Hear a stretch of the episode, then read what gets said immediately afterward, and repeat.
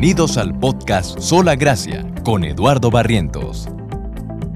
La Biblia es la palabra de Dios y entenderla es lo más importante en la vida de una persona. En este programa, Eduardo expondrá una porción de las Sagradas Escrituras y veremos cuál es su significado y la importancia que tiene para nuestras vidas. Lo invito a tomar una Biblia y acompañarnos.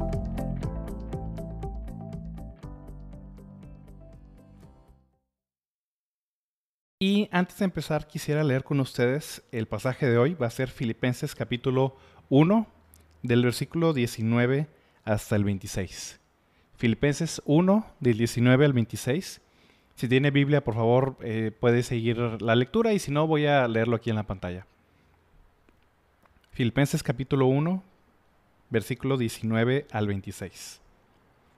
Dice, porque sé que por vuestra oración y la suministración del Espíritu de Jesucristo, esto resultará en mi liberación, conforme a mi anhelo y esperanza de que nada seré avergonzado, antes bien, con toda confianza, como siempre, ahora también será magnificado Cristo en mi cuerpo, o por vida o por muerte.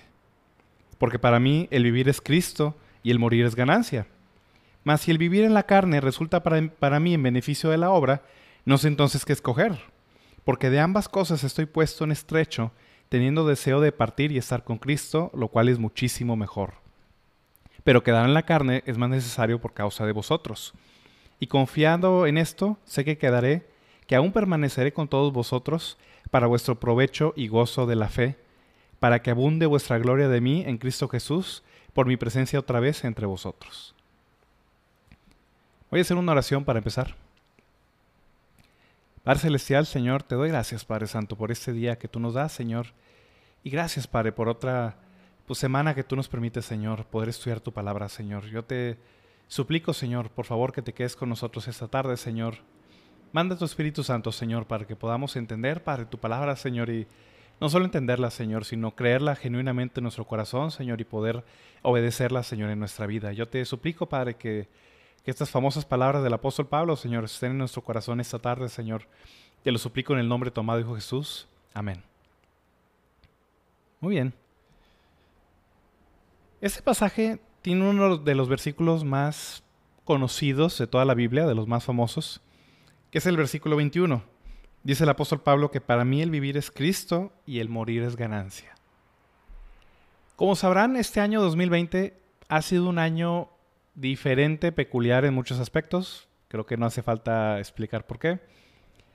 Pero una de las cosas que más he notado en este año, y, creo que es un fenómeno interesante, es que a raíz de esta pandemia y a raíz de esta enfermedad especialmente, hay un aumento o hay una alerta en las personas acerca de la muerte.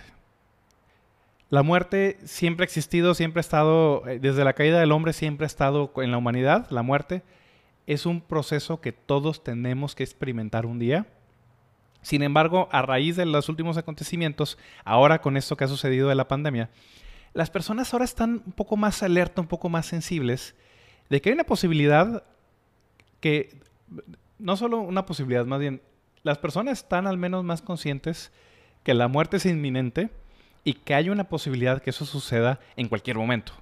Más bien, ese es el, cambio o ese es el fenómeno que se más interesante. Porque tradicionalmente la muerte siempre se, asocia como algo lejano, como algo muy en el futuro, se asocia eh, con, la, con la edad mayor, con la edad adulta, ya este, con, con la vejez.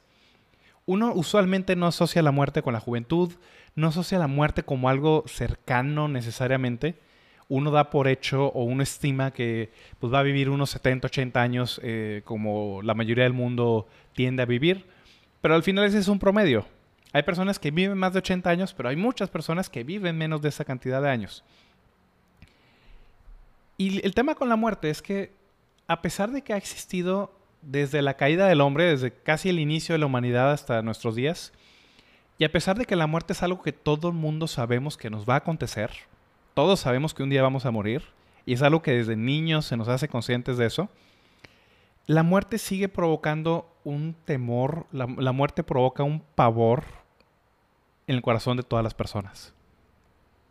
La muerte nos atemoriza, la muerte nos ofende.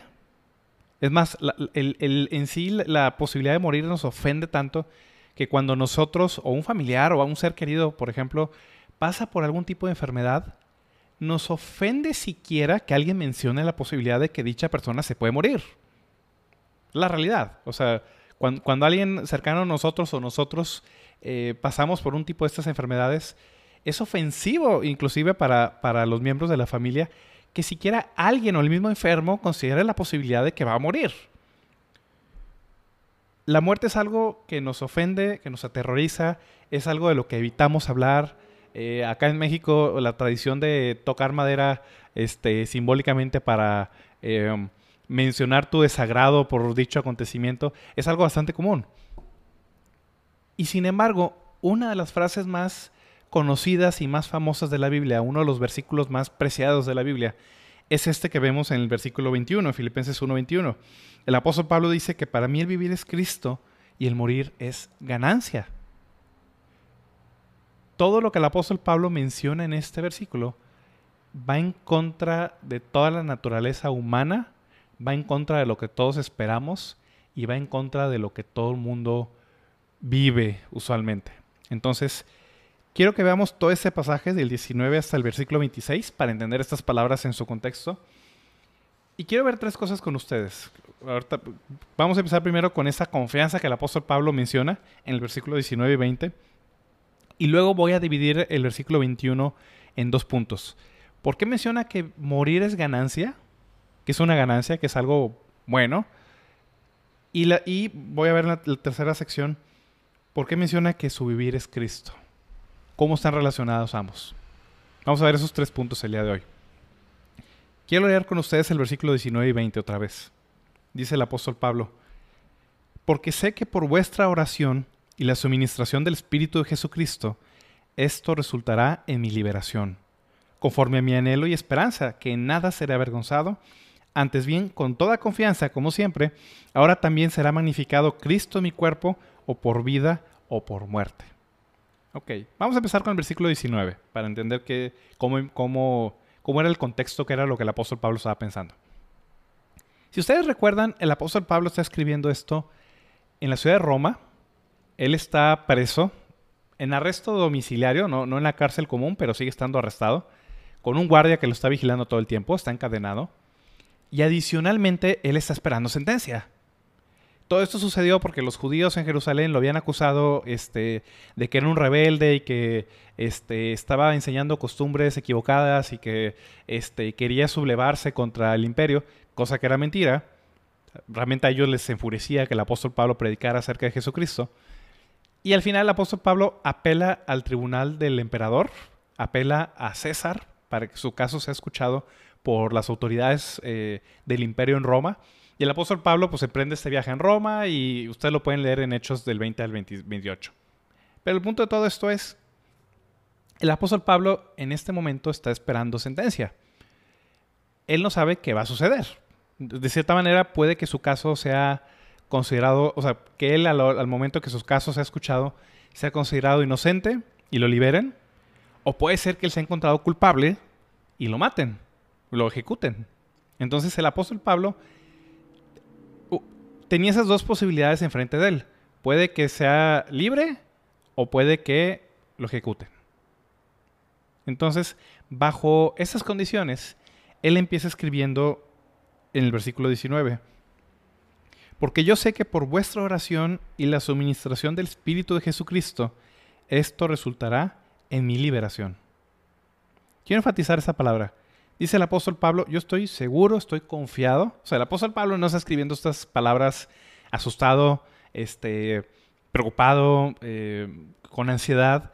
El apóstol Pablo está muy tranquilo. Si se acuerdan, en la, en la semana pasada, el mensaje que vimos, el apóstol Pablo primero les dice a los filipenses de que, oigan, quédense tranquilos porque mientras que yo estoy encerrado, el Evangelio de Jesucristo ahora se predica más. Hay más personas que predican y los hermanos que predican ahora tienen más valentía y osadía para predicar.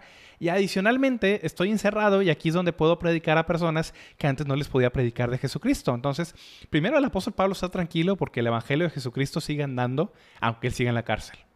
La palabra de Dios no estaba presa. Sin embargo, su confianza continúa en este versículo 19 y el apóstol Pablo dice, yo sé, o sea, estoy confiado, estoy seguro, por las oraciones de ustedes y por la suministración del Espíritu de Jesucristo, que esto resultará en mi liberación. O sea, primero el apóstol Pablo está firme y está confiado que a pesar del sufrimiento que él está pasando, porque está encerrado, porque está preso, porque su futuro, humanamente hablando, pues no, no hay manera de definirlo, él está tranquilo y agradece las oraciones que los filipenses han hecho por él. Les dice, gracias por orar por mí. El Señor me ha ayudado, el Señor me ha dado gracia. Dice en el versículo 19 que la suministración, eh, habla de la suministración del Espíritu de Jesucristo, significa el Señor Jesucristo por su Espíritu Santo, me ha dado gracia, me ha dado paz, he podido estar en este sufrimiento eh, sin angustia. El apóstol Pablo está diciendo, gracias filipenses porque están orando por mí, yo sé que están preocupados por mí, no se preocupen, yo estoy tranquilo. El Señor me ha dado su Espíritu Santo para perseverar en este momento. Y luego menciona algo muy importante. Dice que esto, esa, oración y esa ayuda del Espíritu de Dios y del Espíritu de Jesucristo, va a resultar en mi liberación. Entonces, esa palabra liberación es muy importante. Liberación, como se traduce en este versículo, es la misma palabra que en otras partes de la Biblia se traduce como salvación. Básicamente podemos traducirlo de yo estoy seguro que voy a tener una salvación o una liberación, significa voy a ser rescatado de la condición en la que estoy. El apóstol Pablo está confiado y está seguro que estos sufrimientos que él está pasando no van a ser para siempre, y está viendo que su liberación o eh, la salida a este sufrimiento va a estar próxima. Entonces le dice a los filipenses, tranquilos, porque en este momento que estoy sufriendo, Dios me está dando gracia por su Espíritu Santo. El Espíritu del Señor Jesucristo está conmigo para ayudarme a pasar por estos eh, sufrimientos que, que están pasando en mi vida. Pero adicionalmente, filipenses, estén tranquilos.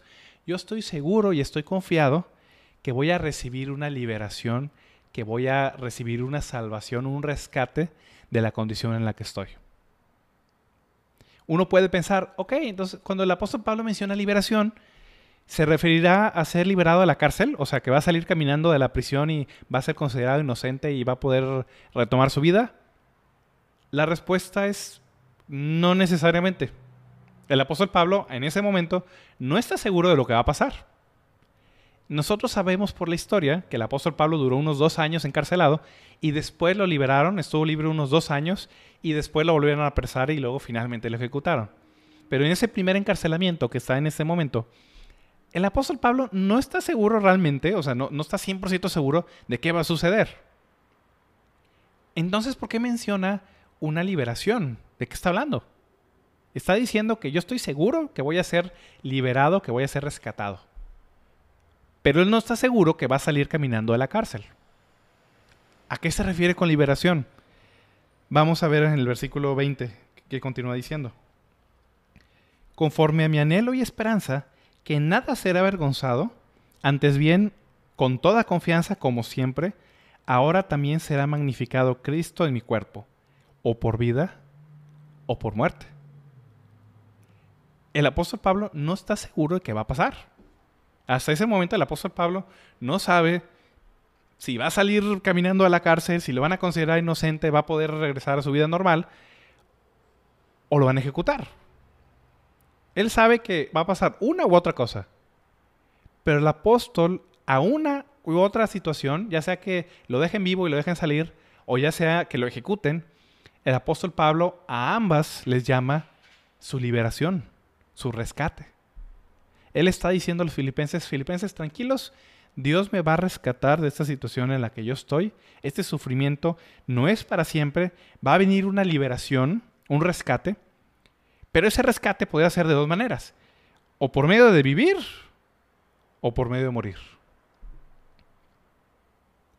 El apóstol Pablo está esperando un rescate que no necesariamente es salir de la cárcel caminando.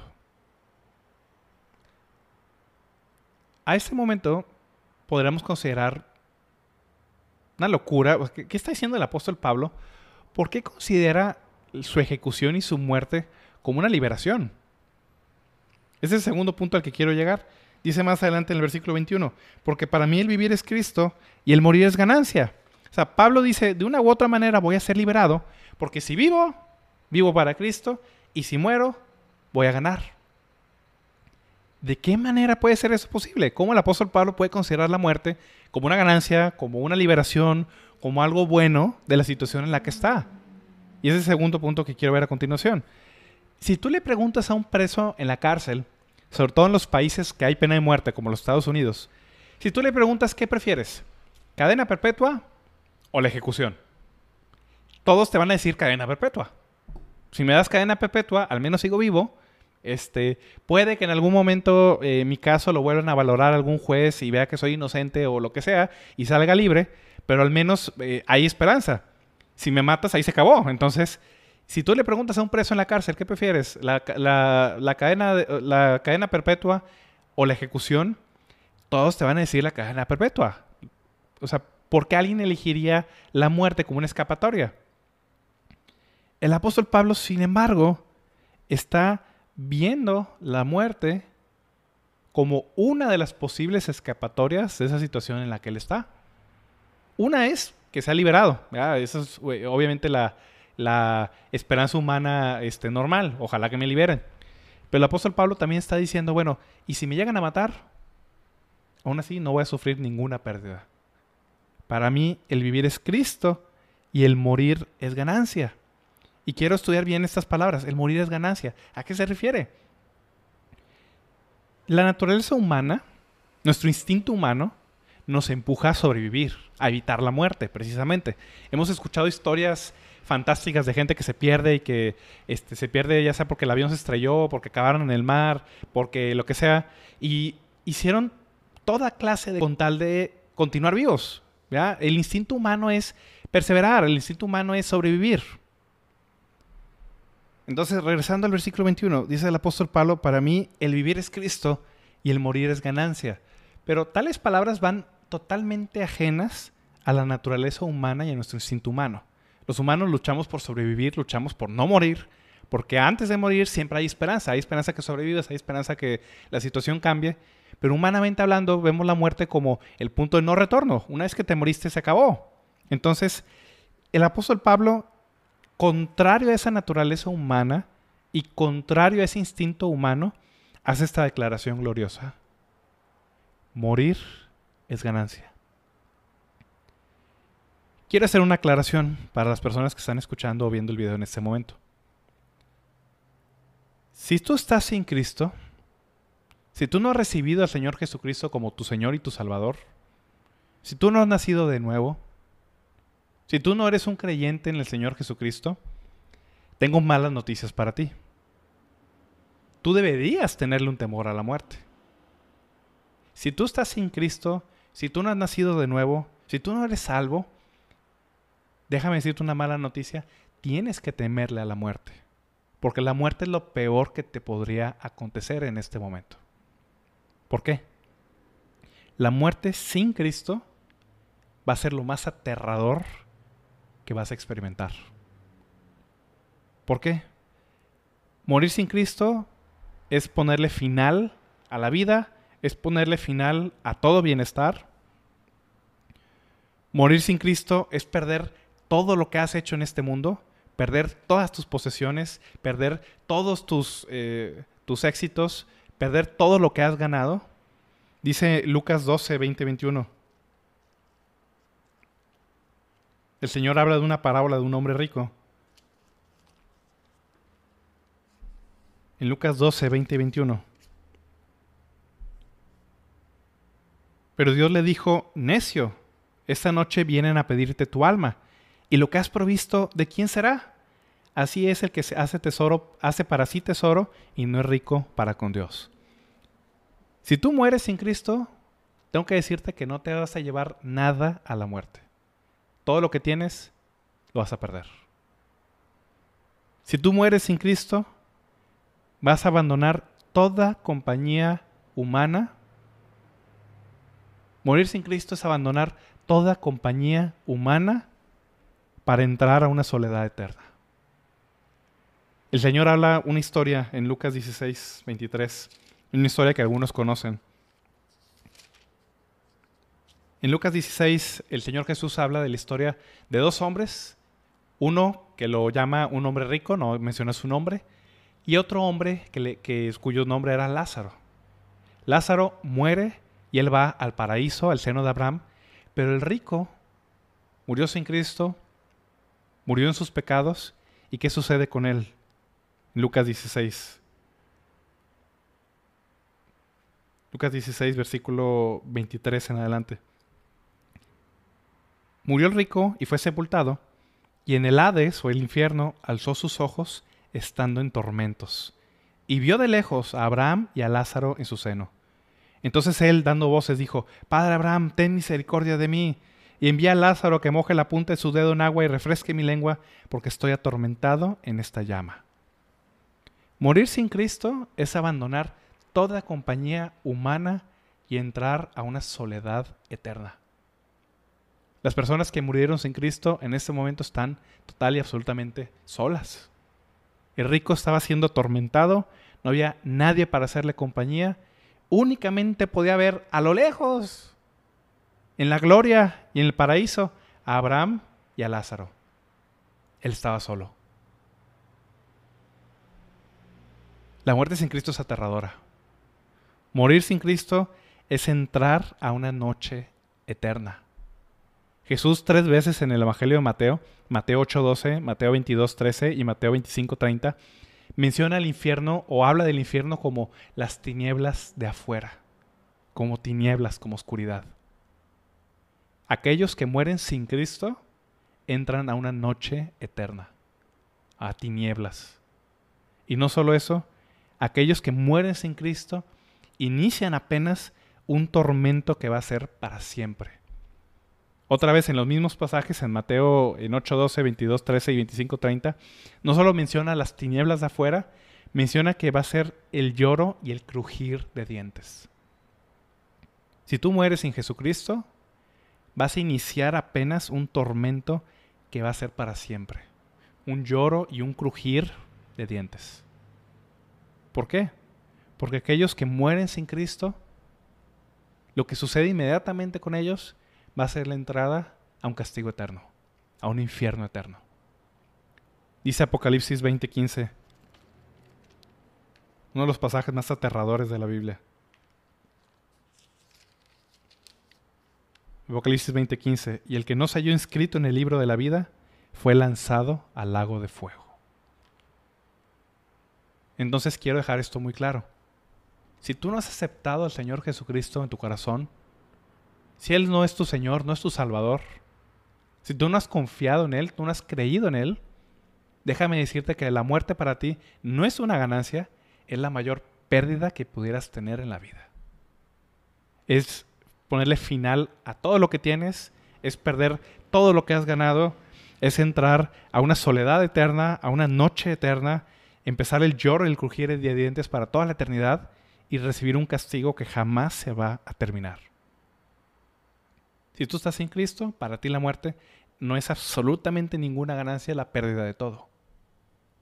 Pero por otro lado, y esto va para mis hermanos en Cristo, para aquellos que han aceptado al Señor Jesucristo en su corazón, para aquellos que le han recibido, para aquellos que han creído en su nombre, como dice Juan 1.12, tengo las mejores noticias del mundo. Para ti la muerte no es una pérdida, todo lo opuesto, es la mayor ganancia que pudieras tener. Para una persona que ha confiado en el Señor Jesucristo, el día de su muerte es el mejor día de toda su existencia. ¿Por qué?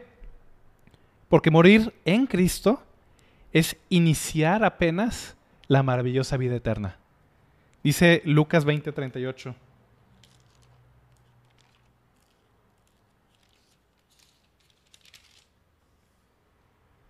Porque Dios nos, dice el, Señor Jesús en Lucas 20:38, porque Dios no es Dios de muertos, sino de vivos, pues para Él todos viven.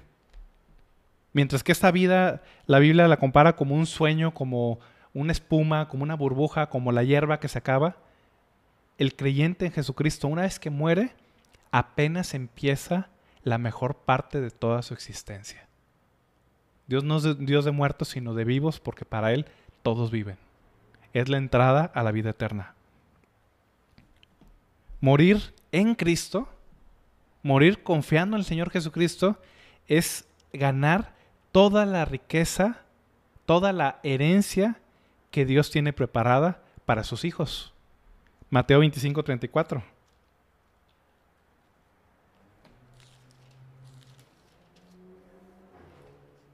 Entonces el rey dirá a los de su derecha, venid, benditos de mi Padre, heredad el reino preparado para vosotros desde la fundación del mundo. Para un creyente en Jesucristo, morir es entrar a un reino preparado para ellos. Una herencia de riquezas que no puedes contar. Cualquier cosa que tengas en este mundo va a ser como basura comparado con las riquezas gloriosas que Dios tiene para sus propios hijos. Morir en Cristo es ganar eso. Pero no solo eso. Morir en Cristo, si bien implica una separación de nuestros seres queridos de este mundo, morir en Cristo es unirse a una compañía innumerable de hermanos y de ángeles santos. Dice el libro de Hebreos en Hebreos 12, 22 al 24.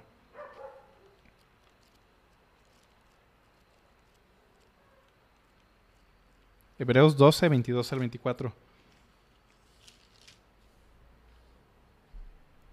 Sino que os habéis acercado al monte de Sión, a la ciudad del Dios vivo, Jerusalén la celestial, y a la compañía de muchos millares de ángeles, a la congregación de los primogénitos que están escritos en los cielos. El creyente en Jesucristo cuando muere jamás volverá a estar solo. Va a ser uno más de esta congregación que dice en el versículo 23 de los primogénitos que están inscritos en los cielos. Va a ser uno de miles de hermanos que en este momento están unidos en la casa de Dios y viven con Dios como su propio Padre. Y no solo eso, menciona la compañía de muchos millares de ángeles. La compañía del cielo es mejor que cualquier amistad y cualquier compañía que pudiéramos ansiar de este mundo. Sí, va a haber una separación, obviamente. No vamos a ver durante un tiempo quizás a nuestros seres queridos, a nuestros familiares, a nuestros hermanos, hijos, esposos, esposas, este, padres, madres. Pero el creyente en Jesucristo, el día que parte, el día que muere, jamás vuelve a estar solo. Va a recibir la compañía de innumerables personas que han aceptado al Señor Jesucristo al igual que Él. También, cuando un creyente en Jesucristo muere, entra en un día sin fin, en un día que jamás se va a acabar, iluminado por la misma gloria de Dios. Apocalipsis 22.5.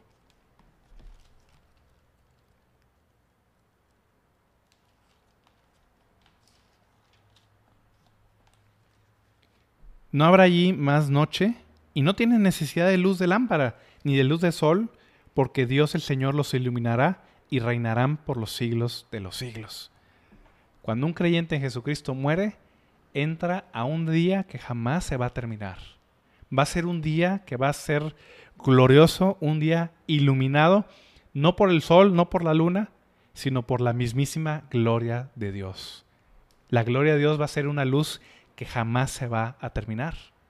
Y no solo eso, cuando un creyente en Jesucristo muere, se acaban todas las aflicciones y empieza un gozo que nunca va a tener fin.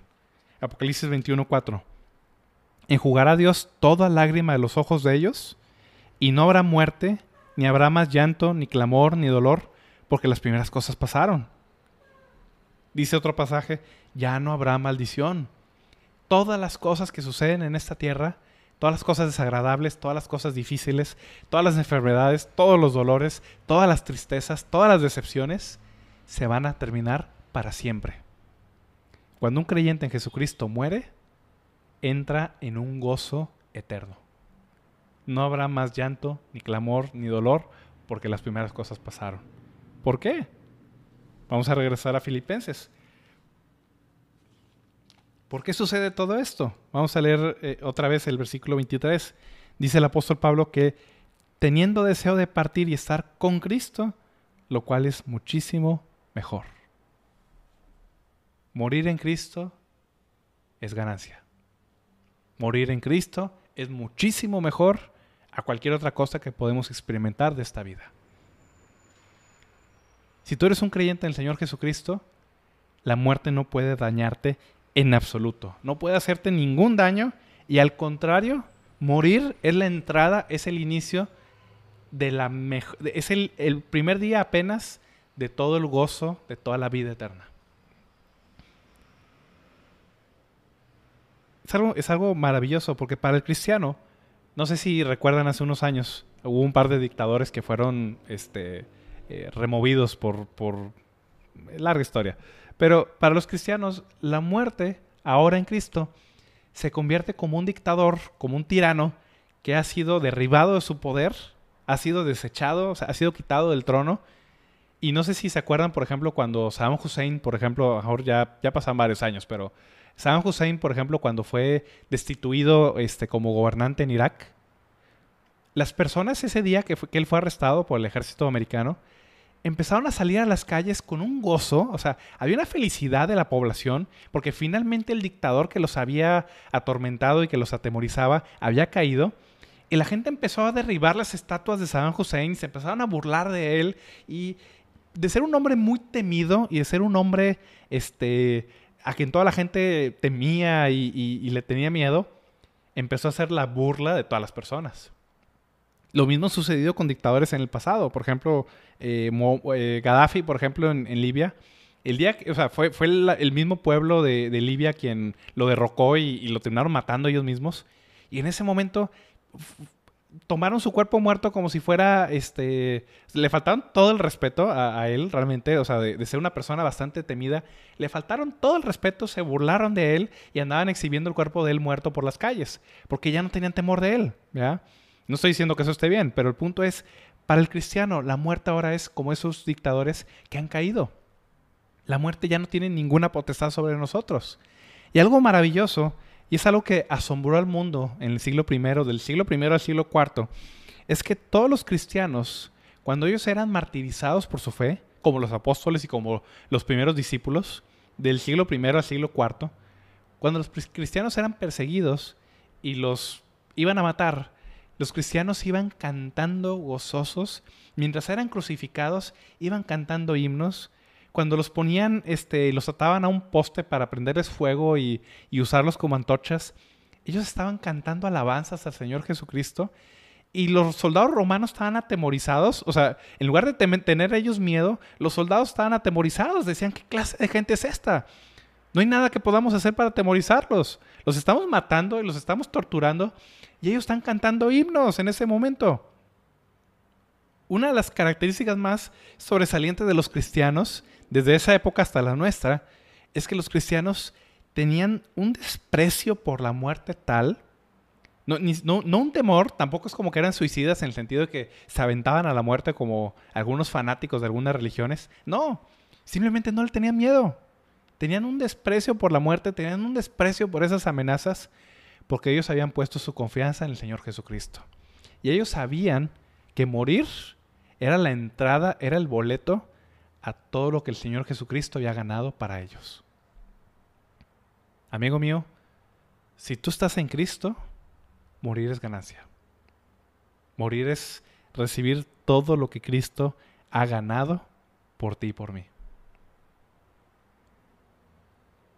Y eso era lo que el apóstol Pablo lo, impulsaba. Dice el apóstol Pablo, yo sé que voy a ser liberado, ya sea por vida o por muerte. Uno puede decir, bueno, ok, entonces si el apóstol Pablo sabe que, que si muere va a ganar y sabe que la muerte es una ganancia para él, entonces, bueno, significa que ya, por eso, este, bueno, pues máteme, voy a ir al cielo que acabo, este, aquí termina todo, Filipenses, ahí nos vemos, yo ya quiero partir y estar con Cristo, porque lo menciona, dice que él, que él preferiría estar con Cristo. Sin embargo, la otra mitad del versículo 21 es muy importante. Sí, menciona que morir es ganancia, pero hay algo que menciona antes de eso. Vamos a leer otra vez el, versículo 21. Porque para mí, el vivir es Cristo y el morir es ganancia. Morir era ganar para el apóstol Pablo, o sea, morir no era una pérdida, era una ganancia para el apóstol Pablo, porque lo primero era verdad en su vida. El apóstol Pablo vivía únicamente para el Señor Jesucristo.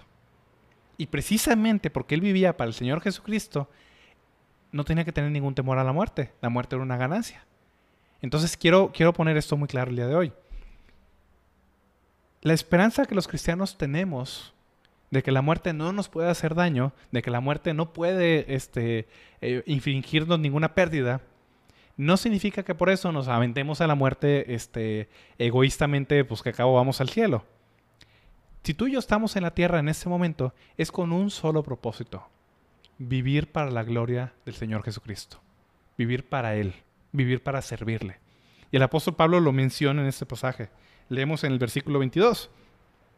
Mas si el vivir en la carne resulta en mí, eh, para mí en beneficio de la obra, no sé entonces qué escoger, porque de ambas cosas estoy puesto en estrecho, teniendo deseo de partir y estar con Cristo, lo cual es muchísimo mejor. O sea, el apóstol Pablo dice, mira, si por mí fuera, yo ya preferiría partir, estar con Cristo y decirle adiós a este mundo pecador. Pero, dice el apóstol Pablo, sin embargo, versículo 24, quedar en la carne es más necesario por causa de vosotros o sea, el apóstol Pablo dice, sí, me quisiera ir, morir es ganancia, realmente quisiera ya poder estar con Cristo porque es muchísimo mejor que cualquier cosa de esta vida. Sin embargo, todavía no he partido y sin embargo tengo una misión que queda pendiente.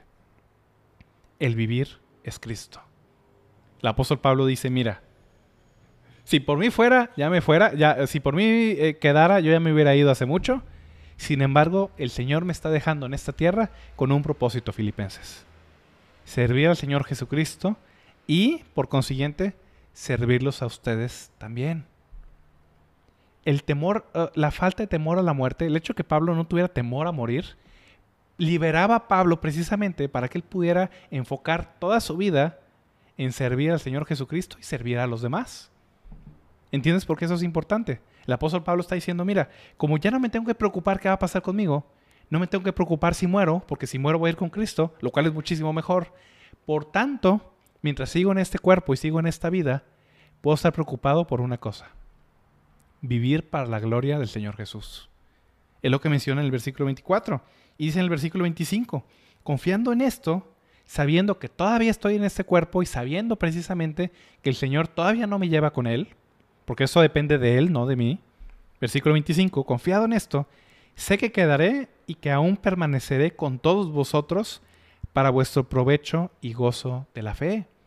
Dice el apóstol Pablo, bueno, si el Señor me deja en esta vida, si el Señor todavía quiere que continúe vivo, aunque yo ya quisiera estar con Él, el Señor me dice, mira, quédate todavía, Pablo, porque quiero que tu servicio, este servicio que tú haces a los filipenses, sea para su gozo y provecho de la fe. ¿Ves por qué esto es importante? Las personas que no tienen a Cristo, esta vida va a ser lo único bueno que van a tener. Y el día que mueran, van a perder todo. Entonces, una persona sin Cristo, genuinamente, tiene que vivir para esta vida. No le queda otra. Una persona sin Cristo tiene que ser egoísta. Tiene que vivir para ellos solos. Porque una vez que mueran, no se van a llevar nada. No van a tener ningún provecho en la eternidad. Van a ir a una oscuridad, a tinieblas eternas entonces, eh, para esas personas, lo, que dice el apóstol Pablo es, pues comamos y bebamos que mañana moriremos. Para las personas que están sin Cristo, tienen que vivir de la manera más egoísta que puedan. Es la realidad. No pueden servir a Dios y no pueden servir a los demás porque, o, sea, no, no, tienen ningún caso que hagan algo por los demás porque van a morir y porque van a partir de este mundo a las tinieblas y la oscuridad eterna. Sin embargo, aquellos que estamos en Cristo y que morir es ganancia, en la eternidad vamos a recibir toda la recompensa y toda la herencia y todo el tesoro que Dios tiene para nosotros. Por lo tanto, esta vida la puedo aprovechar en servir a los demás. El ya no tenerle miedo a la muerte, en saber que la muerte no va a ser una pérdida, sino una ganancia, libera a los cristianos para que puedan servir a los demás por amor. Y eso es lo que el apóstol Pablo le dice a los, a los filipenses concluye en el versículo 26, para que vuestra gloria de mí en Cristo Jesús, por mi presencia, menciona que para vuestro gozo y provecho de la fe, para que abunde vuestra gloria de mí en Cristo Jesús, por mi presencia otra vez entre vosotros. Ven cómo cambia toda la vida cuando uno entiende esa situación. Si tú aceptas al Señor Jesucristo en tu corazón, tienes dos cosas que hacer. Uno, temerle dejar de temer o dejar de tener cualquier temor a la muerte. La muerte no te puede dañar, la muerte no te puede hacer nada, la muerte no va a ser ninguna pérdida para ti. Todo lo contrario, ya vimos que es ganar todo lo que Dios nos ha dado en Cristo. Y por tanto, para mis hermanos en Cristo que están viendo este video o están escuchando, este es un llamado para nosotros en este momento. Este es un momento donde debemos ser un testimonio a este mundo pecador. Ahorita todas las personas tienen un temor de qué va a pasar, tienen temor de perder sus trabajos, tienen temor de esta enfermedad, tienen temor de morir, tienen temor que a algún familiar le pase esto. Con más razón nosotros que tenemos esta esperanza, debemos dar razón, como dice el apóstol Pedro, debemos dar razón de la esperanza que hay en nosotros. Hermano, si Cristo nos tiene en esta vida todavía, no es para vivir para nosotros, no es para vivir para ganar mucho dinero, no es para vivir para nuestro reconocimiento, para nuestra gloria, es vivir para servir a los demás. Es vivir para predicar del Señor Jesucristo, para ganar las almas, para ser un testimonio a este mundo caído y para mostrarle a las demás personas el camino a la salvación, para llevarlos a Cristo. Entonces, yo espero para mis hermanos en Cristo que están viendo este video, que este mensaje y este este llamado del apóstol Pablo sea verdad en nuestras vidas. Que podamos decir como el apóstol Pablo, vivir es Cristo. Y por otro lado, quiero hacer un último llamado a las personas que en este momento están viendo este video o están escuchando este mensaje y no tienen al Señor Jesucristo. Si tú en este momento no has aceptado al Señor Jesucristo, no has confiado en Él para tu salvación, no has nacido de nuevo, ¿No eres una nueva criatura en Cristo? Déjame decirte una cosa, que ya lo repetí anteriormente. Si tú mueres en este momento, va a ser el inicio de la peor existencia que has tenido en toda tu vida. Para ti que estás en Cristo, morir es la mayor pérdida que alguien pudiera tener. Pero tengo buenas noticias para ti también. Dice la Biblia en Juan 3:16, de tal manera amó Dios al mundo, de tal manera te amó Dios a ti, que ha dado a su Hijo Jesucristo, para que todo aquel que en Él cree no se pierda, sino que tenga vida eterna. Dios no quiere que te vayas al infierno. Dios no quiere que tú mueras en tus pecados. Dios envió a su único Hijo, al Señor Jesucristo, para que Él muriera en la cruz por tus pecados para salvarte. Y Él resucitó al tercer día, Él resucitó de la muerte para que todos aquellos que confían en Él un día resuciten con la misma resurrección del Señor Jesucristo. Hay una esperanza para ti. No tienes que morir en tus pecados, no tienes que perderlo todo. Tú en este día, en este momento, si tú aceptas al Señor Jesucristo, si tú confías en Él, vas a ganar toda la eternidad. Vas a ganar todas las cosas que Dios tiene preparados para aquellos que confían en Él. Voy a hacer una oración para terminar. Y si estás viendo este video otra vez y no has aceptado al Señor Jesucristo, acéptalo, recíbelo en este momento, recíbelo en tu corazón. Haz una oración. Confiesa tus pecados a Él. Acéptalo como tu Señor y Salvador. Y entonces para ti la muerte va a ser realmente una ganancia. Voy a hacer una oración para terminar. Padre Celestial, Señor, para estas palabras tan maravillosas, Señor, yo te suplico, Señor, esta tarde, Señor, que tú conviertas tu palabra, conviertas este mensaje en un mensaje de liberación, Padre. En un mensaje de liberación, Señor, contra los afanes de este mundo, contra el temor a la muerte, Señor. Yo te pido, Padre, que tú nos liberes del egoísmo, Señor, que podemos estar viviendo en este día, Señor, y que entendamos, Padre, aquellos que estamos en Cristo, morir es ganancia, Señor, morir es recibir todo lo que tú has preparado para nosotros, Señor.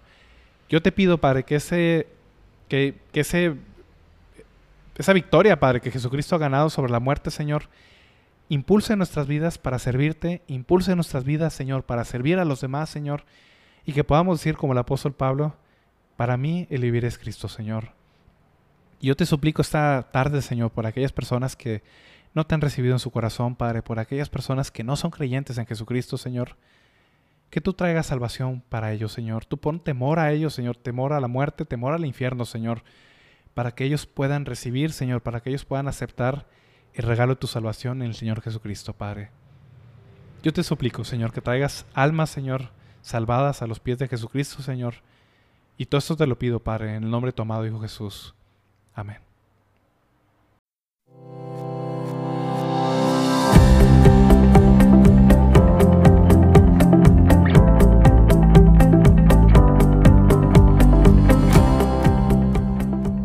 Gracias por escuchar este episodio.